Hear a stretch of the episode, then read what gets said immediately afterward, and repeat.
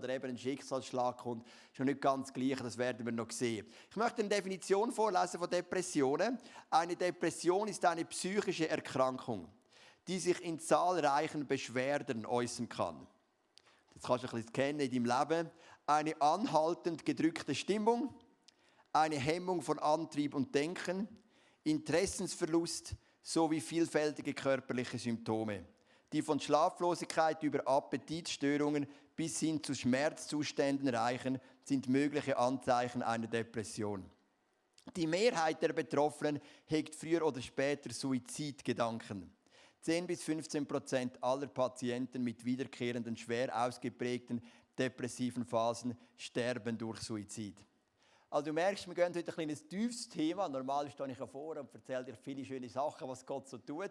Heute gehen wir so richtig in ein tiefes Thema. Wie gehst denn du mit dem um, wenn du merkst, du hast Depressionen in deinem Leben oder vielleicht deine Nachbarn, deine Ehefrau, Familienmitglieder, Geschäftskollegen, enge Freunde, Vereinskollegen, wo du merkst, sie leiden unter Depressionen. Und mein Ziel ist, dass es dir einen Hinweis gibt, wie du damit umgehen kannst, aber auch, wie du anderen Menschen kannst damit helfen kannst. Ich habe einen Artikel gelesen auf blick.ch diese Woche und ich möchte den kurz vorlesen. Es geht um die norwegische Prinzessin, die liebt mir eben sehr am Herzen. Nicht unbedingt, aber ähm, das war mehr Zufall. Ich habe einfach von ihr gelesen. Auf Instagram postete Prinzessin Martha Luise, 48, bedrückende Zeilen. Einige Tage sind besser als andere und ich muss zugeben, dass ich in letzter Zeit einige sehr schlimme Tage hatte. Die Schwester von Kronprinz Hekun, oder Hakon, aber ich finde so Hekun, klingt noch cool, spricht gar von Depressionen. Manchmal fühlt sich alles einfach zu viel und überwältigend an. Und ich neige dazu, in ein Loch der Verzweiflung, des Selbstmitleids und in ein Opfergefühl zu geraten. Sie habe keine Energie. Depression schleicht sich ein. Sie erwähnt auch ihren Freund, der in dieser Achterbahn jede ihrer Emotionen ertragen müsse. Selbst wenn mich viele Leute unterstützen und für mich da sind, kann ich dem dunklen Loch nicht entkommen. Und das ist so ein Zustand, wenn du unter Depressionen leidest oder zumindest Ansätze von Depressionen kennst, dann weißt du genau, von was da die norwegische Kronprinzessin redet. Die Bibel ist ein Buch und das schätze ich mega, die kennt ja all unsere menschlichen Gefühle. Die Bibel schreibt von Einsamkeit, die Bibel schreibt über Verletzungen, über Beziehungen, die auseinandergehen und auch über Menschen, die in so tiefen Löchern sind. Zum Beispiel im Psalm 42, Vers 6 heißt es, warum nur bin ich so traurig? Warum ist mein Herz so schwer? Und vielleicht bist du sogar heute Morgen da und merkst, hey, das beschreibt genau meinen Zustand. Ich bin traurig, mein Herz ist schwer, ich spüre Lasten, ich spüre wenig Lebensfreude. Vielleicht drückt auch die ganze Corona-Situation, die wirtschaftliche Situation auf deine Stimmung. Vielleicht kannst du nachvollziehen, was der Psalmist da schreibt. Warum bin ich nur so traurig? Warum ist mein Herz so schwer? Und ich möchte dich mitnehmen in eine biblische Geschichte von einem Mann, der auch irgendwo so in eine tiefe Depression hineingekommen ist. Und zwar ist ein Prophet aus dem Alten Testament, Elia. Und Elia hat einen Wunsch gehabt. Sein Wunsch war, dass die Menschen von Israel wieder zurückkommen zum lebendigen Gott. Was er gesehen hat, ist aber das pure Gegenteil. Er hat einen König gehabt, den Ahab, mit einer schrecklichen Ehefrau, der Isabel. Und das, und das Bärli hat die Menschen mehr und mehr von Gott weggebracht und immer mehr zum Baal und zu der Astarte, zu zwei fremden Göttern. Und am Elia sein Herz hat gelitten. Es hat Blüten, könnte man sagen. Es war schwer zu sehen, wie sein geliebtes Volk sich immer mehr von dem geliebten Gott entfernt. Und es war begleitet von ganz viel Schwermut auch in seinem Leben. Aber eines Tages ist es zu einem Showdown gekommen, wo eigentlich alles hätte sollen verändern und zwar ist der Elia nach einer Zeit von mehr, mehreren Jahren ohne Regen ist zum König Ahab und hat gesagt, hey, komm, ich schick, schick du deine Baalspropheten auf den Berg Karmel, das ist so ein Berg, oder vielleicht würde man in der Schweiz eher sagen, ein höherer Hügel. Ähm, und dort möchten wir schauen, sind deine Propheten stärker oder ist der lebendige Gott stärker? Und dann hat Ahab gesagt, komm, das machen wir. Und dann ist es so zu einem Showdown gekommen. Oder? So wie in jedem guten Hollywood-Film. Auf der einen Seite hast du 850 Propheten vom Baal und von der Astarte. Und auf der anderen Seite der Elia ganz allein. Oder? Und dann haben sie einen Stier als Opfer dargelegt und dann haben die Baalspropheten gebetet, dass Feuer vom Himmel fallen und das Opfer verbrennen und es ist nichts passiert. Der Elia eins Gebet, ratsch, zack, das Feuer ist gekommen, das Opfer verbrennt Und das Volk hat gestaunt, wow. Dann heißt sogar, dass das Volk diesen Propheten nachgejagt ist und sie umgebracht hat. Und dass sie für einen Moment das Bedürfnis hatten, wieder zum lebendigen Gott umzukehren, aber irgendwie hat das Bekenntnis nicht gehalten. Und das hat Elia in eine tiefe Depression geführt. Also nach seinem grössten Triumph ist seine grösste Depression gekommen. Und ich glaube, das ist nicht untypisch in unserem Leben. Depressionen können in deine Tief kommen, aber sie können auch in deine Höhe kommen. Und es heißt im 1. Könige 19, Vers 4, allein wanderte er, also der Elia, einen Tag lang weiter bis tief in die Wüste hinein. Zuletzt ließ er sich unter einem Ginsenstrauch fallen und wünschte, tot zu sein. Also merkst du, ihm ist richtig mies gegangen. Herr, ich kann nicht mehr, stöhnt er. Lass mich sterben. Irgendwann wird es mich sowieso treffen wie meine Vorfahren. Warum nicht jetzt? Also du merkst, Elia hat nicht einfach eine Krise gehabt in dem Sinne, ja, es kommt schon wieder besser, jetzt muss ich da durch, sondern er hat gesagt, ich habe eigentlich nur einen Wunsch, lass mich sterben, es trifft mich ja sowieso einig, wieso nicht jetzt? Und dann, das überspringen wir, kommt ein Engel und begegnet ihn und er läuft dann weiter und dann heißt es im Vers 9, wo er einen neuen Ort kann, dort ging er in eine Höhle, um darin zu übernachten. Plötzlich sprach der Herr zu ihm, Elia, was tust du hier? Elia antwortete, ach Herr, und jetzt kommt der ganze Frust für Du allmächtiger Gott, mit welchem Eifer habe ich versucht, die Israeliten zu dir zurückzubringen? Denn sie haben den Bund mit dir gebrochen, deine Altäre niedergerissen und deine Propheten ermordet. Nur ich bin übrig geblieben, ich allein, und nun trachten sie auch mir nach dem Leben. Da antwortete ihm der Herr, komm aus deiner Höhle heraus und tritt vor mich hin, denn ich will an dir vorübergehen. Also der Elia macht etwas, was ganz typisch ist für den Moment deiner Depressionen. Und ich habe auch ein Bild dabei, er verkrücht sich in einer Höhle. Und wenn du in Leben bettelst, kämpfst mit Depressionen, dann weißt du ganz genau, was da gemeint ist. Du verkrüchst dich in dieser Höhle, du schottest dich ab, du möchtest niemandem mehr Einblick geben in dein Leben. Wenn wir über Depressionen reden, dann müssen wir unterscheiden psychologisch zwischen endogenen und exogenen Depressionen. Exogene Depressionen, das Wort ex, das heißt von außen, das ist etwas, was von außen an dich herkommt. Also ich bin jemanden besucht in einer psychiatrischen Klinik und das war eine andere Frau, ist schon länger her, und die hat bei dem schrecklichen Tsunami im Jahr 2005 ist es, glaube ich, hat sie beide älteren Teile verloren auf einen Schlag, weil die irgendwo in Thailand oder wo auch immer in der Ferien sind. Das sind schon Schicksalsschläge, die führen dich in eine exogene Depression. Ich habe das erlebt, wo vor jetzt schon fast fünf Jahren mein Sohn der Janis gestorben ist. Das sind so Momente, du kommst in eine, Depression, aber die kommt eigentlich von außen. Es ist einfach schwer. Vielleicht hast du den Job verloren. Wir haben auch einzelne Leute, die den Job verloren haben jetzt in dieser Wirtschaftskrise. Und das sind so Momente, die können dich so in eine Depression hineinführen. Aber das ist exogen, das kommt von außen. Grundsätzlich für Menschen, die sonst nicht den Hang haben. Und ich glaube, exogene Depressionen, die kann man handeln, die überwindet man, die überlebt man in den meisten Fällen. Aber wirklich gefährlich sind die endogenen die Depressionen. Das kommt von innen. Das sind Menschen, die haben den besten Ehepartner, den besten Job, das schönste Wetter, ist jetzt heute nicht unbedingt gerade der Fall. Ähm, und gleich, sie sind einfach, sie sind schwarz, sie sind in einem Loch, sie sind dunkel, sie sind schwermütig, sie sind beladen, so wie der Psalmist schreibt, sie sind traurig, ihr Herz ist schwer. Und das sind endogene Depressionen. Die kommen von innen nach außen. Und dort nützt es auch nichts, wenn wir sie billig abspeisen. Ich habe hier einen Satz noch gefunden heute Morgen. Ich möchte den auch noch geschwind vorlesen. Der geschwind gefüttert und dort heißt Warum hast du Depressionen? Das Leben ist doch schön.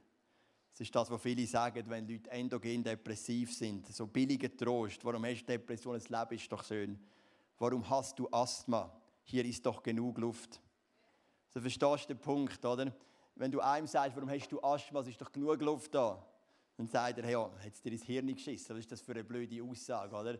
Aber wenn du depressiv bist und einer kommt, das Leben ist doch schön, das ist nicht die Art von Trost, die hilft, weil es ist irgendwo zu tief inne eine Krankheit um, wo eben irgendwo dich dazu führt, dass du oft die Schönheit vom Leben nicht mehr kannst sehen und so schwermütig bist. Und es ist wichtig als Church, dass wir diesen Leuten helfen. Und zwar wirklich helfen. Und der Elia ist so in einer Depression. Er ist in dieser Höhle, er verzieht sich in dieser Höhle und sagt, ich habe eigentlich nur noch einen Wunsch, ich möchte sterben. Es hat alles nichts gebracht, was ich in meinem Leben gemacht habe. Vielleicht kennst du die Gedanken manchmal auch, schaust zurück auf dein Leben und denkst, hat doch alles nichts gebracht. Er sagt, ich habe versucht, die Israeliten zurückzubringen. Sie haben den Bund gebrochen und am Schluss bin ich ganz allein und auch wir trachten sie nach dem Leben. Aber dann gibt es so einen Shift in dieser Geschichte und das ist eben ein weiterer Grund, warum ich die Bibel liebe. Nimmt uns, sie nimmt uns ernst in unseren Gefühlen, aber sie bringt eine Veränderung. Und dann sagt, da antwortet ihm der Herr, das ist noch der Schluss vom Vers 11, vom vorherigen Vers, komm aus deiner Höhle heraus und tritt vor mich hin, denn ich will an dir vorübergehen. Und dann heißt es Vers 12 und 13, da kam ein Feuer, doch der Herr war nicht darin. Danach hörte Elia ein leises Säuseln. Er verhüllte sein Gesicht mit dem Mantel, ging zum Eingang der Höhle zurück und blieb dort stehen. Und noch einmal wurde er gefragt, Elia, was tust du hier? Also Gott ist am Elia begegnet, zuerst ist es Feuer gekommen, dort war er nicht drin, aber dann so in dem feinen Säuseln. Und das ist genau das, was ich erlebt habe, als mein Sohn gestorben ist und ich in meiner Auszeit war und die Verarbeitung hatte. Ich habe immer wieder, als ich in meinen langen Spaziergang gemacht habe, so rund um, oder so ein bisschen am Zugersee entlang, wir haben dann Zug gewohnt, ich habe immer das, das leislige Säuseln habe ich gespürt, wie der Friede Gottes mein Herz erfüllt. Wenn ich die Liebe Gottes und die Annahme Gottes spüre, den Trost vom Heiligen Geist, das ist so das Säuseln. Und egal wie stark deine Depressionen sind, ob sie exogen sind oder endogen, ich habe drei Punkte für dich mitgenommen. Der erste Punkt ist, Gott nimmt deine Depression ernst. Es ist ihm nicht egal und es ist auch uns nicht egal als Killer. Zweitens, Gott möchte dir in deiner Depression begegnen. Und drittens, Gott möchte, dass du deine Höhle verlässt. Was bedeutet das? Oder wenn wir da schauen, wenn wir ein bisschen ins Wort hineingehen, dann merkt man, Elia hat sich verkrochen in dieser Höhle. Ganz natürlich, als mein Sohn gestorben ist, ich habe für einen Moment mit niemandem mehr Gemeinschaft haben, mit niemandem mehr zu tun Ich habe einfach mich verkrüchen. Ich habe mich immer müssen überwinden unter die Leute, zumindest am Anfang, was ja auch nicht so typisch ist für mich. Aber es ist so ein natürlicher Reflex. Aber wenn wir nochmal zurückgehen, dann sagt Gott zum Elia, komm aus deiner Höhle heraus. Ich glaube nicht, dass Gott mit dir in die Höhle kommt. Ich glaube, dass er vor der Höhle wartet, bis du rauskommst. Weil die Höhle ist ja oft das Bild für Selbstmitleid, für Resignation, für eine Opferhaltung, alle anderen sind schuld. Und solange du so egozentriert in deiner Höhle bist, kann, glaube Gott dir nicht begegnen. Aber Gott sagt zu Elia, komm aus der Höhle raus. Mach den Schritt. Auch wie immer du dich fühlst, komm aus der Höhle raus. Und erst als Elia aufgestanden ist, seine Höhle von Selbstmitleid, jetzt in seinem Fall Hoffnungslosigkeit, Perspektivenlosigkeit verloren hat aus der Höhle rausgekommen ist, ist Gott ihm begegnet. Und, und hat ihn können heilen in seiner Depression und hat ihm dann einen neuen Auftrag gegeben, zum König von Syrien und Salbe irgendjemand und dann ist er gegangen und ist wieder im Saft gewesen. Also ich glaube, das ist ein wichtiger Punkt. Und ich weiß nicht, wie es bei dir steht, falls du zum Typ depressiv gehörst. Bist du irgendwo in deiner Höhle bist dort verhockt. Vielleicht hörst du genau darum eben den Livestream oder den Videopodcast, weil du sagst, unter die Leute gehe ich nicht mehr, weil ich bin lieber in meiner Höhle. Und ich glaube, Gott fordert dich raus, heute deine Höhle zu verlassen, einen Schritt zu machen und vor zu stehen. Und ich glaube, dann kann Gott dir begegnen. Ich glaube nicht, dass Gott in deine Höhle kommt, aber ich glaube, dass er vor deiner Höhle wartet. Und wenn du aufstehst und den Schritt machst, dann ist Gott da und wird dein Herz heilen. Jetzt möchte ich zu einer weiteren Frage gehen. Woher kommen Depressionen? Ich meine, wenn jetzt einer Asthma hat, wenn wir das Beispiel nochmal nehmen, dann ist es vielleicht vererbt oder es ist einfach so. Oder Rheuma oder was auch immer. Und dann macht man sich nicht so viel Gedanken. Aber sobald jemand Depressionen hat, macht man sich einen Haufen Gedanken, woher kommt das? Liegt das vielleicht daran, dass meine Vorfahren irgendetwas war? Ich mag mich erinnern, wir hatten mal eine Kleingruppe hatten und wir haben einen Mann, der stark gekämpft hat, einfach mit gewissen psychischen Herausforderungen. Und dann hat er immer wieder ist er zurück zu den Vorfahren und irgendwann ist er dann im Zweiten Weltkrieg gelandet, wo offensichtlich sein Urgroßvater eine Rolle gespielt hat. Keine Ahnung, ich will mich nicht lustig machen darüber, aber ein anderer Mann hat dann aus meiner Sicht zu Recht gesagt, so jetzt ist auch mal genug. Oder? Also jetzt ist genug mal geforscht. Irgendwann müssen wir ja das Problem einfach akzeptieren und angehen. Und ich habe gefunden, es ist gut, dass er das gesagt hat. Es bringt dann auch nicht endlos nochmal forschen und nochmal eine Wurzel. Aber gleich, es könnte ja Wurzeln haben. Wir haben in der Bibel durchaus eine Depression, die einen geistlichen Ursprung hat. Und zwar ist das beim Saul. Der Saul ist ein König von Israel, der erste König. Und der Saul sündigt zweimal und da heißt es, ein böser Geist über ihn gekommen ist. Und im 1. Samuel 16, Vers 16 heißt es, lasst uns jemanden suchen, der gut auf der Laute spielen kann. Jedes Mal, wenn dieser böse Geist dich erfüllt, wird der Mann seine, Last, seine Laute zur Hand nehmen und dir etwas vorspielen. Das wird dich beruhigen und aufmuntern. Du brauchst nur zu befehlen, dann handeln wir. Also der Saul hat gemerkt, dass immer die dunklen Wolken kommen, der böse Geist. Und dann hat man jemanden gesucht, das war der König David, der Laute oder Harfe gespielt hat. Und dann ist es am Saul wieder besser gegangen. Und du merkst, es hat einen klaren Ursprung gehabt und das ist ein sündhaftes Verhalten von ihm. Bei Depressionen ist es wie auch mit anderen Krankheiten. Es kann durchaus einen geistlichen Ursprung haben, es muss aber nicht. Und was ich immer rate, ist, in eine Seelsorge zu gehen oder in einen Get Free Day bei uns, wo wir die Sachen freibeten und schauen, passiert etwas, aber es kann auch sein, dass du einfach musst akzeptieren und sagen, im Moment ist es halt so. Ich mag mich erinnern an eine junge Frau, die wir auch im ICF und sie hat so stark gekämpft mit Depressionen über Jahre. Und irgendwann hat sie gesagt, jetzt gehe ich es mal versuchen herauszufinden, hat es Wurzeln. Dann ist sie einen Monat in ein, in ein bekanntes christliches Heim, das dann sehr seelsorgerlich therapeutisch schafft und man hat keine Wurzeln gefunden. Und dann ist sie zurückgekommen und gesagt, dann habe ich auch keine.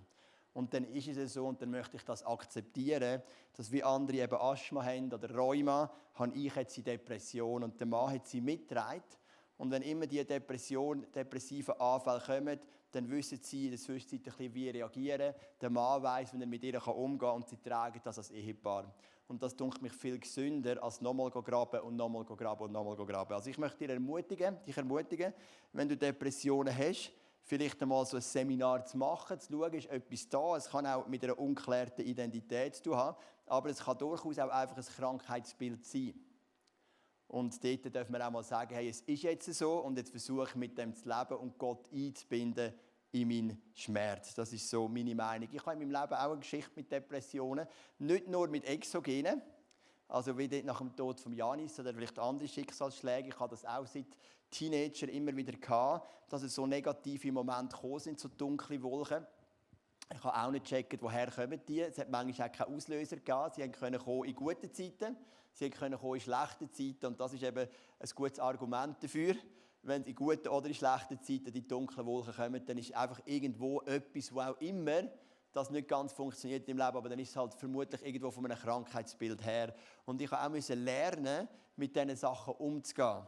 Meine, mein Effekt war oft so, wie mehr ich innerlich ähm, schwermütig war, umso lustiger bin ich gegen raus. Und dann hat mir ein Vers geholfen in den Sprüchen, der heißt dort, was Gelächter am lautesten ist, sitzt der Kummer oft am tiefsten. Und jeder von uns hat einen anderen Ansatz. Der eine verkrücht sich und der andere geht raus und macht einfach nur noch Seich. Und der Alan, einer meiner besten Freunde, Pastor vom ICF Altdorfer, hat das auch dann gemerkt, meine Message, wie mir witzig gemacht habe, oftmals. Manchmal sind es auch Witze aus Freude. Und meine Witze sind ja meistens gut, hoffentlich. Aber äh, er hat gesagt, hey, heute du so übertrüllt dir geht es nicht gut, gell? Da hat gesagt, ja, ganz ehrlich, du hast recht. Er hat es wie, wie, gemerkt, also Leute, die mich dann nicht kennen, haben es wie gemerkt, ich habe dann so übertrüllt und habe damit auch etwas überdeckt aus meinem Innenleben. Und ich habe versucht zu lernen, mit dem zu leben, habe aber auch seit irgendwie fünf oder sechs Jahren das nicht mehr gehabt, das ist weg. Ich habe keinen Moment mehr gehabt, eben nach dem Tod von Janis eine exogene Depression, die aber auch logisch ist, wenn ein Kind stirbt aber jetzt nicht mehr irgendetwas, das von innen gekommen ist. Ich bin viel ausgewogener geworden, viel glücklicher, viel ausgeglichener, kann mit Erfolg und Misserfolg viel besser umgehen. Ich habe gemerkt, da hat Gott mich einen Schritt vorwärts gebracht. Es gibt ja immer Hoffnung bei Jesus. Ich möchte dir sechs Tipps mitgeben, die mir geholfen haben. Wie lebe ich mit meinen Depressionen? Beziehungsweise, wie helfe ich vielleicht auch anderen mit den Depressionen? Das erste ist, ein Spannungsfeld auszuhalten. Es gilt für alle Krankheiten, nicht nur für Depressionen. Das kannst du auch für körperliche Krankheiten nehmen. Der eine, das eine ist, ich lebe mit der Krankheit und das andere Spannungsfeld ist, ich glaube an Veränderung. Es ist biblisch gesehen beides ungesund, beide extrem. Also wenn du nur sagst, ich habe die Krankheit, es wird sich eh nicht ändern. Ich bin jetzt depressiv, ich werde immer depressiv bleiben, es ist so. Das ist das eine Extrem, das ist nicht gesund. Das andere Extrem ist aber auch Veränderung muss kommen und ich kämpfe darum und ich bete darum und ich jage jedem Guru nachher und jedem YouTube-Prediger, der das verspricht, bis ich irgendwie meine Hände auf den PC zu legen und dann werde ich gesund im Namen Jesus. Und dann bist du so im anderen Extrem. Und auch das ist nicht gesund. Das macht beides nicht glücklich und es bringt dir beides nicht den Frieden. Ich glaube, der Punkt ist, das Spannungsfeld auszuhalten. Auf der einen Seite sagen, ja, ich habe eine Krankheit. Das hast ja du sonst auch, wenn vielleicht irgendwie ähm, mit, mit, mit, mit gewissen Sachen nicht kannst essen zum Beispiel oder was auch immer, einen gebrochenen Arm hast oder so, dann musst du einfach akzeptieren, dass mit der Hand, wo der Arm gebrochen ist, nicht kannst schreiben Aber auf der anderen Seite auch immer zu glauben, Jesus kann verändern und Jesus kann, kann eingreifen. Das ist auch das, was ich versuche mit, der, mit dieser Lungenerkrankung, die mein ältester Sohn der Levin hat. Es ist so, wir leben mit dieser Krankheit und vielleicht bleibt sie auch, ich weiß es ja nicht. Und gleich glaube ich und hoffe ich, dass Jesus eingreift. Ich versuche, das Spannungsfeld auszuhalten. Und mich dunkt oft, so im christlichen Bereich sind Menschen nicht fähig, die Spannungsfelder auszuhalten. Und dann gehen sie immer so in ein Extrem, ins eine oder ins andere. Aber ich glaube, das Gesunde ist, das auszuhalten. Das möchte ich dir empfehlen. Das Zweite ist, wenn du depressive ähm, Ansätze hast, dann habe ich das Bild dabei von einem Superhero. Und ich sage, der Superhero ist gestorben. Verstehst du, wenn du depressiv bist, dann tust du dich oft vergleichen mit den Superheroes. Beispielsweise siehst du, wo produktiv andere Menschen sind und merkst, du selber bist gar nicht produktiv oder nicht in dem Maß. Du siehst, wie Leute von morgen früh bis Abend spät können arbeiten, sieben Tage in der Woche und alles erreichen, was sie wollen. Und du denkst, so will ich auch sein. Und du fährst dich aber vergleichen. Oder du siehst vielleicht eine Mutter mit sieben Kindern und noch schafft nebendran und alles läuft und alles scheint immer easy und der Mann hat sie auch noch gern und alles drumherum. Und du denkst, so will ich auch sein. Und du fährst dich aber vergleichen und orientieren. Aber der Superhero ist gestorben. Weil das werde ich mit dem sagen, hey, nimm das ernst, nimm dein, nimm dein eigenes Tempo ernst, nimm deine Herausforderungen ernst und tu dich reflektieren, was liegt drin und was nicht. Weil ich glaube, das ist mega wichtig, dass man auch zu dem kann stehen und sich nicht vergleicht mit anderen und sagen, so wie diese müsste ich sein. Und du kommst vielleicht zum Schluss, ich kann nur 25% von etwas, was jemand anderes leisten kann, aber dann machst du die 25% richtig und gut. Und ich bewundere Menschen, die die Fähigkeit haben, irgendwann das Vergleich abzustellen und zu sagen, das ist das, was im Moment möglich ist. Das muss jetzt wieder nicht nur mit Depressionen zu, gilt auch für andere Krankheiten, körperliche Krankheiten, aber dort gebe ich mein Bestes in dem, was möglich ist. Und nicht immer so, ich bin der Superhero und ich vergleiche mich mit denen, die viel mehr können als ich. Ich habe mich immer verglichen mit Leuten, die sehr produktiv waren, die mega viel aufs Mal haben können. Und habe immer gedacht, so will ich auch sein. Weil ich irgendwann gemerkt habe, ich kann das zurzeit nicht. Jetzt ist eine andere Season in meinem Leben. Ich bin so frei in meinen Gedanken, ich mache so viel wie noch nie. Habe ich das auch schon gesagt mit ISF Luzern, Zug und dem Movement. Und ich bin mega frei und mega begeistert und zurzeit voller Energie. Ich äh, bin eine Art jetzt im Moment dort, dass ich merke, es ist möglich. Aber ich habe auch einsehen, es hat ähm, Seasons gegeben im Leben, da ist der Superhero Joel gestorben, und hat nicht so viel können machen und hat auch nicht so viel Hoffnung können geben und hat auch nicht immer so viel Glauben können predigen, wie er gerne hätte. Und ich glaube, da muss man mega ehrlich sein. Drittens, rede über deine Depressionen. Ähm, ich habe eben, wie gesagt, dort die grösste Schwierigkeit gehabt, als Janis gestorben ist. Ich habe plötzlich nicht mehr reden. Ich habe gleichzeitig gewusst, ich muss reden. Und jedes Mal hat es mich so eine Überwindung gekostet. Mit Rebecca ist es gut gegangen, weil wir es natürlich auch gut verstanden, wenn es gleich erlebt. Aber äh, mit Freunden ist es mir plötzlich mega schwierig gefallen zum Reden. Und ich habe dann lieber gar nicht geredet oder über Sport geredet, das kann schon immer, ist immer gut. Über das Wetter kann man immer reden, aber ich habe mich wirklich ein paar Mal müssen mega überwinden um mit jemandem abzumachen und wie geht es dir und auf das aber eine ehrliche Antwort zu geben und zu reden, was in meinem Innenleben vorgeht. Aber ich glaube, das ist so entscheidend. Red darüber, red ehrlich darüber. Manchmal bist du auch in einer Kirche und denkst, ja, da in der Kirche schon niemand depressiv. Die sind ja alle immer für Jesus, oder? Die sind ja alle happy und wir bringen Zeugnis auf die Bühne, wie jemand vielleicht irgendwie von einer Depression gesund worden ist oder wenn sich taufen lässt und sagt, hey, seit ich mit Jesus unterwegs bin, ich so ein Flow in meinem Leben und so weiter. Aber hey, red drüber dort, wo du stehst. Das ist Chile. Einer trage des anderen Last. So werde ich das Gesetz Christi erfüllen, heißt im Galaterbrief. Das ist Chile, wir reden drüber. Ich habe drei Fragen. Mit wem redest du darüber? A, vertraust du der Person? Man kann zu viel reden und an den falschen Ort. Für mich als Pastor ist es wichtig, ich kann jetzt nicht mit den Kindern immer darüber reden. Wenn ich so Phasen habe, kann ich nicht vorne stehen und sagen, es geht mir nicht so gut, ich habe eine depressive Phase. Das kann verwirren. Also die Frage ist immer, wo kannst du reden? Oder? Also vertraust du der Person? Kann dich die Person verstehen? Vielleicht bringt es auch nichts, wenn du irgendwelche Leute sagst, die, das gar nicht kennen, das überhaupt nicht verstehen können. Und kann die Person auch damit umgehen? Manchmal können sie sich vielleicht verstehen, aber sie können nicht damit umgehen. Jetzt in meinem Fall, dass ihr Pastor manchmal mit Depressionen kämpft. Das ist vielleicht schwierig für die Leute, damit umzugehen. Da muss ich mir immer auch überlegen, wem wer, wer versteht mich und wer kann damit umgehen. Vierter Punkt, Einsamkeit oder Gemeinschaft. Es gibt Momente, da brauchst du die Einsamkeit, wenn, die, wenn dein Herz schwer ist wenn du schwermütig bist, wenn dich die Lasten ähm, so, so treffen. Es ist Zeit für die Einsamkeit. Aber es gibt auch Zeiten, da musst du in Gemeinschaft. Und leider entscheiden die meisten ja antizyklisch, also genau verkehrt. Die, die eigentlich eh schon Tendenzen, sich zu fest zurückziehen, ziehen sich noch mehr zurück. Und die, die Tendenzen, sich so in Gemeinschaft zu flüchten, flüchten sich noch mehr in Gemeinschaft. Und du musst auch auf die andere Seite. Also ich ähm, wo in dem Moment nach dem Tod von Janis eher so den Rückzug hatte, musste unter die Leute gehen. Aber früher, wenn ich depressive Phase hatte, bin ich mehr unter die Leute und habe mich mit mir selber nicht auseinandersetzen Dann habe ich lernen, mehr in die Einsamkeit zu gehen. Also mach dir Gedanken, Einsamkeit oder Gemeinschaft, was ist im Moment gesund? Das fünfte, das Lebenstempo.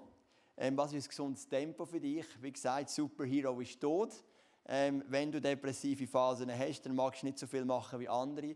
Wo brauchst du Hilfe? Was ist ein gesundes Tempo für dein Leben, was kannst du gehen, was musst du vielleicht abschneiden, sistieren, ganz ehrlich kommunizieren auch und sagen, im Moment geht es mir nicht so gut, ich möchte dranbleiben bei der Gemeinschaft, bei Gott, aber ich merke, da muss ich vielleicht mal ein Ministry sistieren für einen Moment oder einen Verein sistieren für einen Moment, wenn ich einfach merke, in meinem, so wie es mir geht im Moment, ist das too much, das liegt wie nicht drin. Und das Sechste ist, wenn du es brauchst, dann nimm unbedingt professionelle Hilfe in Anspruch. Es ist für einen Christ absolut keine Schande, professionelle Hilfe in Anspruch zu nehmen, sondern es ist vielleicht sogar deine Rettung. Mir hat ein Kollege letztes Mal Canyoning gemacht und er hat einen dreifachen Oberschenkelbruch. Und weißt du, es ist erstaunlich, er ist zum Arzt. Das ist ja logisch, jeder geht zum Arzt. Da würde niemand sagen, was, du bist zum Arzt. Du bist irgendwie im Canyoning, hast dich verletzt, dann ist der gekommen, du bist zum Arzt. Wenn du es beibrichst, geht jeder zum Arzt. Aber warum sollst du das nicht machen, wenn du mit Depressionen kämpfst? Dann geh doch auch zum Arzt. Es gibt christliche Psychiater oder nicht christliche. Manchmal, ich finde es immer gut, ich persönlich empfehle jetzt christliche oder Psychologen, aber es kann auch ein weltlicher sein, weil es sind ja gewisse ähm, Prozesse, die genau gleich ablaufen, die sie auch voll verstehen können. Wenn es vielleicht eher verbunden ist, noch mit christlicher Erfahrung aus der Vergangenheit und so, macht sicher auch ein christlicher Psychologe oder Psychiater mehr Sinn. Und wir sind auch gut vernetzt hier im ICF. Wir können dir auch helfen, die Leute zu finden, wenn du merkst, hey, ich brauche professionelle Hilfe. Mir ist es einfach mega wichtig, das immer wieder zu betonen, das ist keine Schande.